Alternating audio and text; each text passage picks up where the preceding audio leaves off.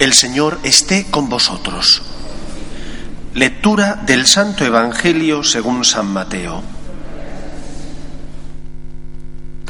En aquel tiempo vio Jesús al pasar a un hombre llamado Mateo, sentado al mostrador de los impuestos, y le dijo, Sígueme.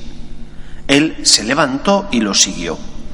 Y estando en la mesa en casa de Mateo, muchos publicanos y pecadores que habían acudido, se sentaron con Jesús y sus discípulos. Los fariseos, al verlo, preguntaron a los discípulos, ¿Cómo es que vuestro maestro come con publicanos y pecadores? Jesús lo oyó y dijo, No tienen necesidad de médico los sanos, sino los enfermos.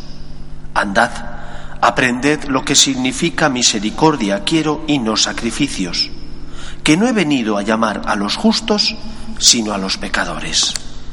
Palabra del Señor.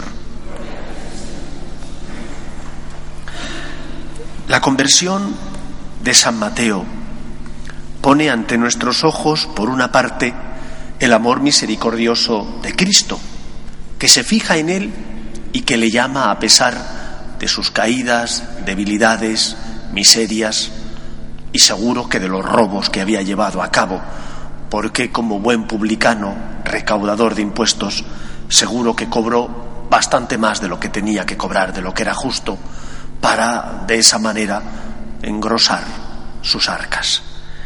Sin embargo, Jesús, que se apiada de la miseria de los hombres, le mira a los ojos y le dice que le siga.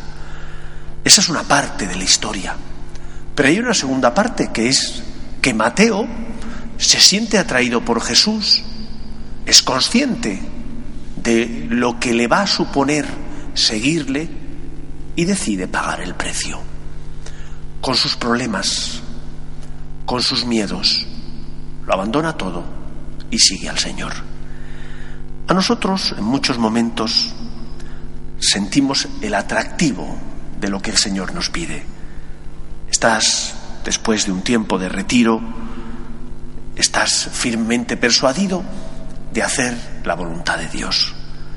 Has sentido, tras un momento de adoración del Santísimo, has sentido que el Señor te pide que lo entregues todo. Y quieres hacerlo, pero también después surge el miedo. El miedo a abandonar tus seguridades. El miedo a fiarte de aquello que te dice el Señor. El miedo, en definitiva, a dejarlo todo y seguir a Jesús hemos de aprender a pagar el precio. A pagar el precio de hacer la voluntad de Dios. A pagar el precio, por tanto, de abandonarnos en Él. Decía San Pablo, todo lo estimo pérdida con tal de estar con Cristo. Necesitamos motivaciones, razones que muevan nuestra voluntad para hacer aquello que el Señor nos pide.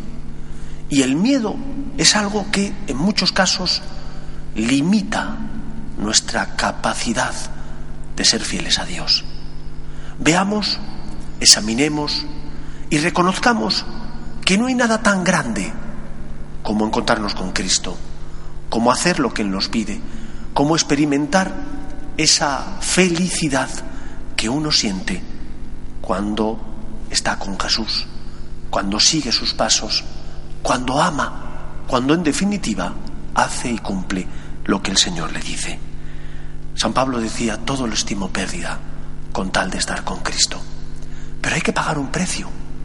Ese precio no todos están dispuestos a hacerlo. Es el precio de abandonarte en Dios.